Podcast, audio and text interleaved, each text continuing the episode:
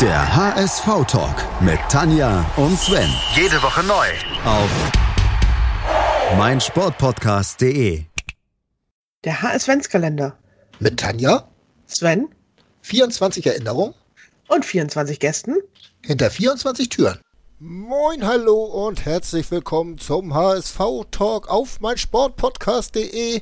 Wir öffnen heute die 19. Tür des HS-Kalenders und bei mir ist der Markus Scholz. Ihr kennt ihn alle als Scholle. Moin, Markus. Ja, hallo, moin Sven.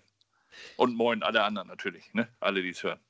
Es hört keiner, also insofern kannst du auch ganz frei von der Leber reden. Und Doch, ich wollte alle, alle drei wollte ich grüßen. alle Teilnehmer, äh, Tanja, ich und, na egal. Und. Ähm, frei von der Leber reden war das Stichwort. Und Ja. uns deinen großen HSV-Moment äh, erzählen, wenn es den denn überhaupt gegeben hat. Ja, also ich, bin ja 1975 geboren, ja, deshalb ich konnte noch so ein paar tolle HSV-Momente durfte ich noch miterleben.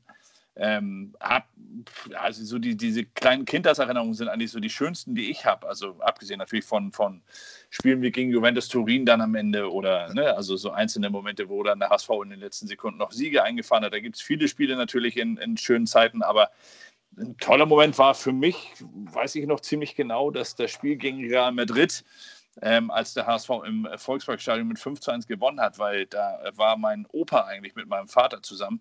Wollten sie hingehen, mein Opa ist dann irgendwie krank geworden und daraufhin hat dann mein Vater niemanden gefunden und hat dann meine Mutter mitgenommen. Ja. Ne, ich, war, ich war dann da gerade mal, äh, ich weiß gar nicht, fünf Jahre alt, knapp, ungefähr, so Ja. muss es gewesen sein, ja. So, und ähm, sind, sind ins Stadion gegangen und damals war es so, da, sind die Kinder dann durchaus auch mal alleine zu Hause gelassen worden. Unter anderem halt auch ich. Und äh, dann war meine Oma da, die hat äh, auf uns aufgepasst zwar, aber die ist dann irgendwie eingepennt mit meinem, mit dem, mit dem Kleinsten, also mit meinem Bruder, der war damals auch schon geboren.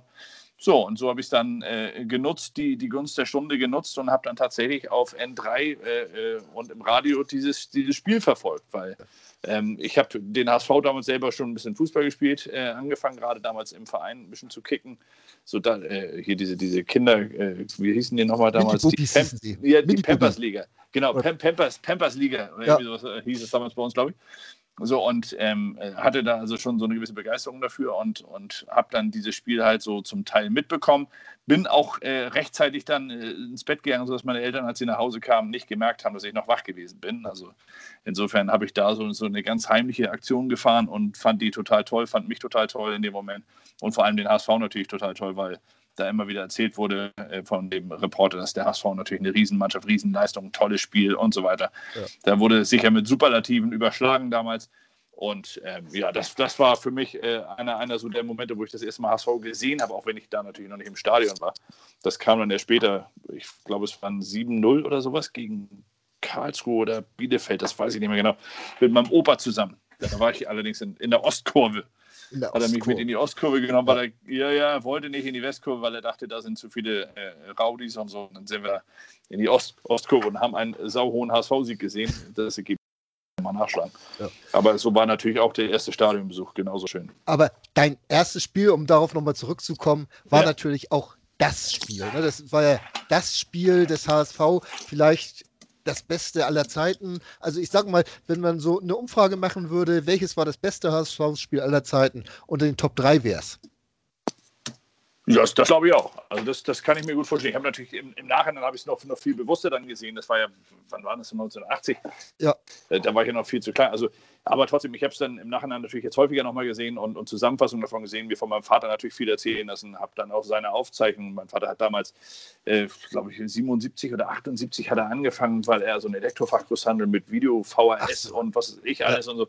Und da hat er dann halt äh, die Sportschau immer aufgenommen. Also da waren wir technisch schon ganz weit vorne und konnten es dann nochmal gucken und so. Also ja, ja, das war, das war eine, eine tolle Zeit damals. Also äh, den HSV habe ich damals auf jeden Fall immer im Gepäck gehabt, äh, schon durch meinen Vater.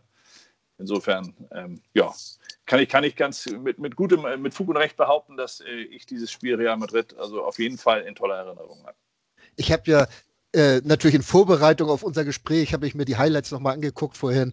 Und mhm. also ich, ich konnte mich jetzt sofort wieder verlieben in die ganzen Leute. Das war ja auch meine Zeit im Stadion viel. Ende der 70er war ich viel im Stadion ja. und habe da auch diese ganzen Leute ja live sehen dürfen. Und als ich gesehen habe, wie Rudi Kargus unter den Ball weggesprungen ist, also da habe ich mir vor dem Cunningham-Tor, äh, ja. ja. da habe ich noch gedacht, mir schwer, dass Uli Stein auch passiert. Aber diese Zeit des HSV hast du ja aktiv dann ja eigentlich gar nicht so mitbekommen. Das, das war äh, zwar dein erstes HSV-Erlebnis, aber das war ja eher, ja, ist gut, deine Eltern haben es nicht gesehen, dein, deine ganzen Whiskyflaschen und vollgerauchten Aschenbecher oder so haben sie nicht mitbekommen, die hast du alle nee. abgeräumt und ja, deswegen durftest du auch irgendwann zum HSV. Ja. Äh, ihr lieben Kinder, macht das nicht nach, bitte, was der Onkel da gemacht hat. Nein, ähm, was ist denn so, so, so, wenn, als du selbst im Stadion warst, so, so dein Erlebnis? Hast du da auch irgend sowas, wo du sagst, oh, das war so geil, auch oder, oder eine Situation als, als äh, Journalist dann später, wo du dann sagst, Mensch, das muss eigentlich mal an die Welt raus? Ja, also äh, ich muss, ich muss ganz ehrlich sagen, ich habe ich hab eigentlich ähm, beim HSV auch die, die, die Meisterschaften, dann habe ich dann schon sehr bewusst wahrgenommen, weil äh, nach diesem Spiel war eigentlich HSV für mich äh, eingebrannt. Das war klar, dass HSV jetzt äh, muss ich überall erzählen, wie toll ich den HSV finde. Und das, das hat sich dann irgendwie so manifestiert, dass ich den HSV auch wirklich so toll fand. Also insofern habe ich dann tatsächlich die, die Meisterschaft 82 und sowas, habe ich dann schon, schon relativ live äh, oder habe ich sogar live mitverfolgt damals, als der HSV auf, auf Schalke spielte und äh, Wolfgang Rolf dann da noch das Tor machte und so. Ja. Also das, da habe ich, das war schon, das war schon äh, dann eine ganz aktive Fußballphase, weil es war ja damals auch noch nicht, nicht so ein Überfluss an, an Medien, die einen irgendwie beschossen hat von allen Seiten. Also man musste sich dann auf diese wenigen Medien, die man hatte, konzentrieren. Unter anderem halt auf das Radio. Und da hat man halt Radio gehört mit den Kollegen zusammen. Mein bester Freund war damals auch noch HSV-Fan. Das hat sich dann ein wenig später geändert. Da kann ich gleich auch noch mal eine kleine Geschichte erzählen. Aber die ist nicht so schön. Also das ist eine eher nicht so schöne Geschichte. Aber auf jeden Fall ähm, war der damals das Vorfilm. Wir haben das zusammen mit mein, meinem Vater gehört und, und seinem Vater und also haben dann immer zwischendurch mal gedaddelt mit, mit, den, mit den Eltern. Also das war so richtig so ein, so ein Fußballnachmittag. Ich habe es geliebt. Ich habe es geliebt, diese 15.30-Konferenz damals am Sonnabend ja. zu hören im Radio NDR 2. Das war für mich einfach, das war, das war gesetzt. Das war einfach ein richtig toller, schöner Moment. Da gab es das noch kompakt auf einen Tag zu einer Uhrzeit, auf eine Uhrzeit gelegt. Da wurde nicht Freitag, Samstag, Sonntag, Mittag, Nachmittag, abends, früh morgens und so die, der ganze Spieltag auseinandergeflattert, sondern da gab es das kompakt und da war dann Fußballzeit. So, das war für mich gesetzt und das hat sich da in der Phase genauso manifestiert wie der HSV als, als mein Verein. Und ähm, ja, da muss ich ganz ehrlich sagen, das, das, das ist für mich einfach so, eine, so in der Gesamtheit ja. aus diesen ganzen vielen Erlebnissen ist das halt einfach so ein, so ein ganz prägendes Stück für mich, wo ich sage, äh, der HSV ist zu Recht in meinem Herzen der große Vorteil einer Zweitligasaison ist ja auch, dass man samstags 15.30 Uhr schon wieder im Auto sitzen kann und die NDR-Konferenz hören kann ne? und dann in Nostalgie schwelgt. ja. Fällt mir Machst jetzt gerade so ein, das erzählt. Machst, das ist mir das? irgendwann letztes Jahr sowieso irgendwann mal passiert, dass ich dann im Auto saß und denke so, oh Mensch, das waren ja auch geile Zeiten damals, als man das wirklich nur im Radio miterlebt hatte und dann gehofft hat, dass äh, drei Minuten in der Sportschau vom HSV gezeigt wurden. Ne? Weil, weil haben sie ja nur zwei oder drei Spiele gezeigt immer. Und äh, da kann ich mich auch noch dran erinnern, dass das immer so, so ein, oh, schon fünf Spieltage nichts mehr vom HSV gesehen oder so. Ja, aber man musste sich immer so furchtbar beeilen, auch wenn man aus dem Stadion rauskam, weil ich, ich gehörte zu denen, die also wirklich vermieden haben, schon vor Schlusspfiff zu gehen, egal wie ja. das Spiel gelaufen ist. So, und wenn du dann halt um Viertel nach fünf, 20 nach fünf aus dem Stadion rauskommst, bis um 18 Uhr zu Hause zu sein, das war, war immer schon eng für mich. Mit Bus und Bahn damals natürlich. Ne? Ich hatte ja noch kein Auto. Also ja. das war doch, das war schon, war schon eine sportliche Leistung dann ganz oft. Aber dein Vater hat ja alles aufgenommen, insofern konntest du nachts. Genau. Das genau. Den Vorteil hatte ich leider nicht. Also ich habe, glaube ich, da die meisten Sportschauen verpasst. Ähm, gehen wir mal weiter. So diese, ja. diese großen Spiele, die der HSV später noch gemacht hat, jetzt auch in der neueren Zeit, so ich sag mal Juve 4-4 oder ja. äh, die, diese, diese verrückten Spiele, die wir alle gesehen haben. Äh, haben die auch bei dir so Spuren hinterlassen oder, oder warst du da einfach nur HSV-Fan, Fußballfan und hast dich äh, gefreut wie Bolle, wenn du das gesehen hast? Ich muss dazu sagen, 2000 ist ja genau, äh, da habe ich ja angefangen als Journalist zu arbeiten. Ja. Habe dann ähm, auch den HSV von, von Anbeginn an betreut und war halt äh, damals in der Zeit schon Journalist, als der HSV gegen Juve spielte. Und ähm, habe äh, damals aber noch als Fan im Stadion gesessen. Also ich hatte damals keinen, war damals nicht eingeteilt zum Arbeiten, sondern hatte mit meinem Vater da. Mein Vater hatte eine Dauerkarte damals und hat dann die Tickets für die Champions League gekauft. Damals auch. Und da bin ich dann mit meinem Vater hin. Wir saßen da und haben das Spiel dann auf der Tribüne gesehen. Das war natürlich noch tausendmal geiler, als wenn ich da jetzt hätte arbeiten müssen, weil ja. beim Arbeiten bist du halt auch immer dabei zu schreiben und bist abgelenkt und kannst halt nicht immer nur das Spiel beobachten. So konnte ich das Spiel komplett genießen. Das war für mich natürlich ein Traum und das habe ich vielen meiner Kollegen dann natürlich vorausgehabt, die in dem Moment arbeiten mussten. Ähm, natürlich hat das Spiel Spuren hinterlassen, äh, Juventus Turin äh, gegen den HSV. Das war, war ein, toller, ein toller Moment, aber es bezeichnet auch irgendwie so ein bisschen den HSV äh, von, von heute, wenn man, wenn man von einem Unentschieden schon als das größte Spiel der letzten 20 Jahre spricht. Das ist, ist irgendwie doof, ne? weil dieses 4-4, ich zum Beispiel gucke mir das nie an. Wenn ich eine Zusammenfassung sehe und das 4-3 fällt, Ne, und der Reporter da der aus dem Netradio vom HSV damals, der dreht durch, da, da mache ich danach mal hier aus. Das 4-4 ja. gucke ich mir nicht mehr an. Diesen Zupfer von, von Barbaras gegen Insagi, ne, den, ja. den, ich ihm allerdings immer wieder vorhalte, wenn ich ihn treffe, Sergej, dann, ne, Sergej, falls du hier mithörst, also, ne, meine Güte, was war das für ein dummes Foul, ne? Ja. Wenn schon, dann musste es auch wehtun und das, das war ja, also, ei, nein, das war schlimm, damals der Moment, aber es war ein richtig tolles Spiel als Fan auf der Tribüne, muss ich ganz ehrlich sagen.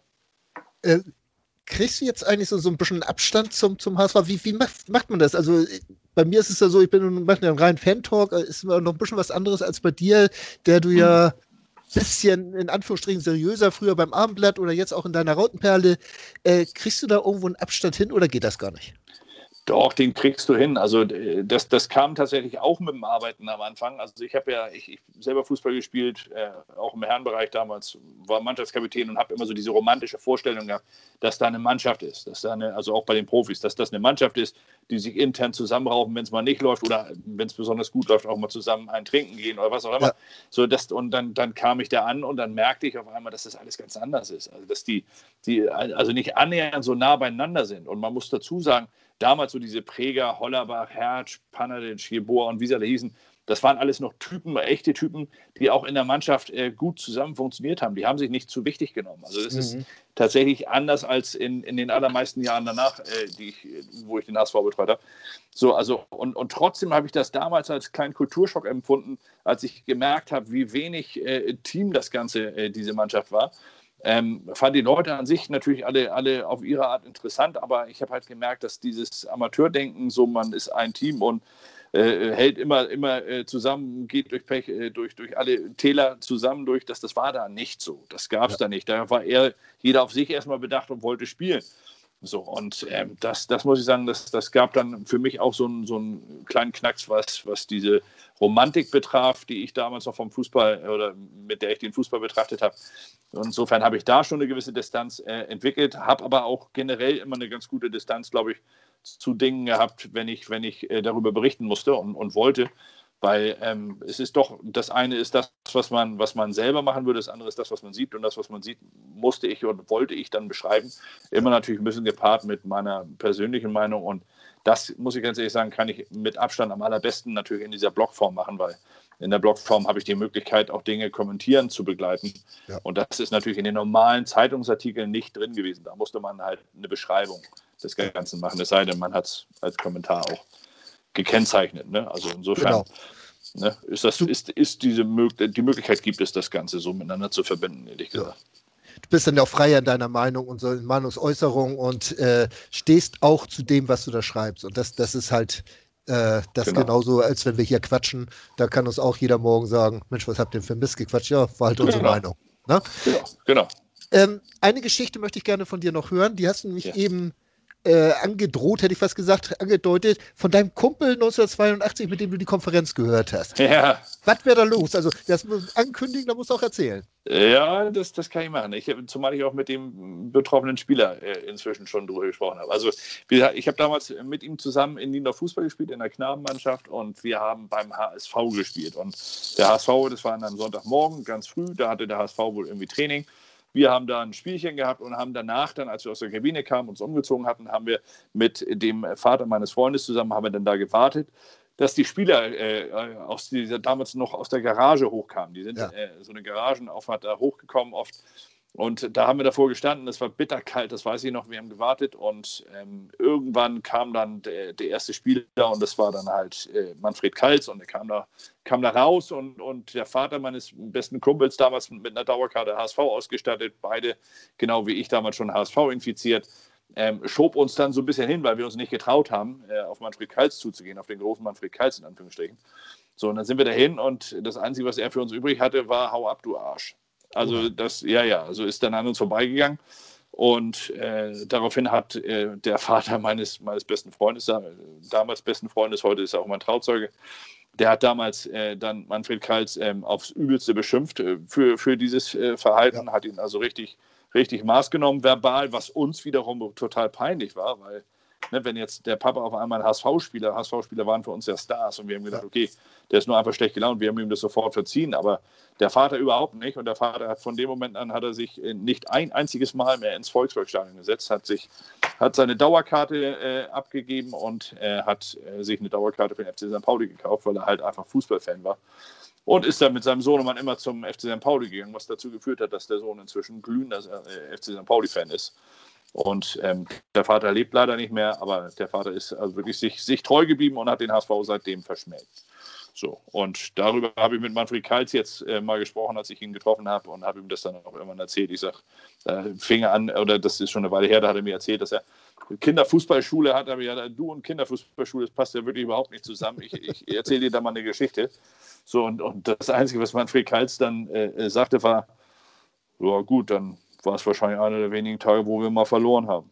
So, ne? Also das war das, was er sagte, aber er hat sich dann auch ganz normal nochmal entschuldigt, sagte, das, das ja. wäre, wäre nicht so seine Art gewesen. Aber gut, das war Obwohl, so eine Erfahrung. So aus meiner Erfahrung, ich, ich war ja auch äh, so in den späten 70ern so als Autogrammjäger äh, regelmäßig beim Training und habe mir dann äh, ja, versucht, von allen Spielern Autogramm zu kriegen. Also wenn du von Manny Kals eins gekriegt hast, dann hast du aber auch Glück gehabt. Ne? Das muss man ja, schon sagen.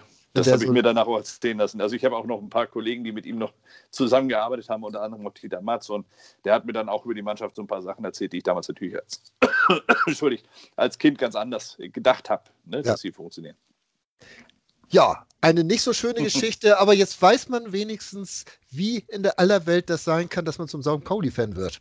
So ist es. Genau. Man, man, muss vom HSV enttäuscht sein, um St. Pauli-Fan zu werden. Ich hoffe nur, dass es jetzt nicht in der Phase viele Leute gibt, die rüberwandern, wobei der FC St. Pauli macht es den Fans ja auch nicht einfach, seinen Fans auch nicht leicht da zu bleiben. Also insofern.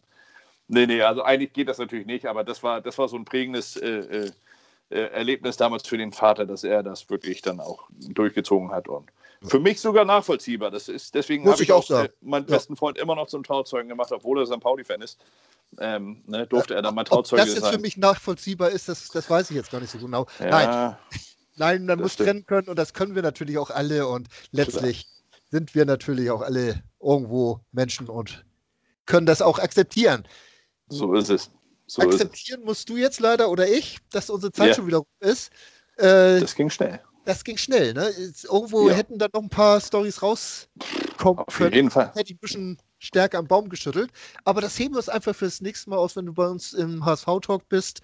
Und ich hoffe, das passiert auch irgendwann mal wieder, wenn wir über die aktuelle Situation reden.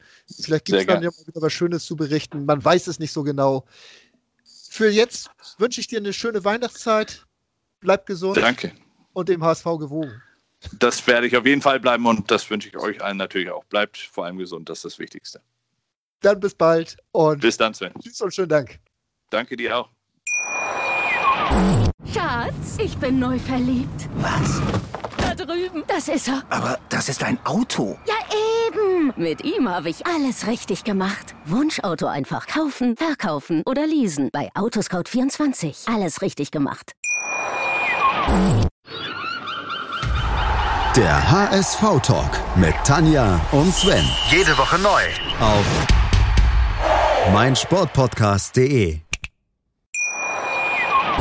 Schatz, ich bin neu verliebt. Was? Da drüben. Das ist er. Aber das ist ein Auto. Ja, eben. Mit ihm habe ich alles richtig gemacht. Wunschauto einfach kaufen, verkaufen oder leasen. Bei Autoscout24. Alles richtig gemacht.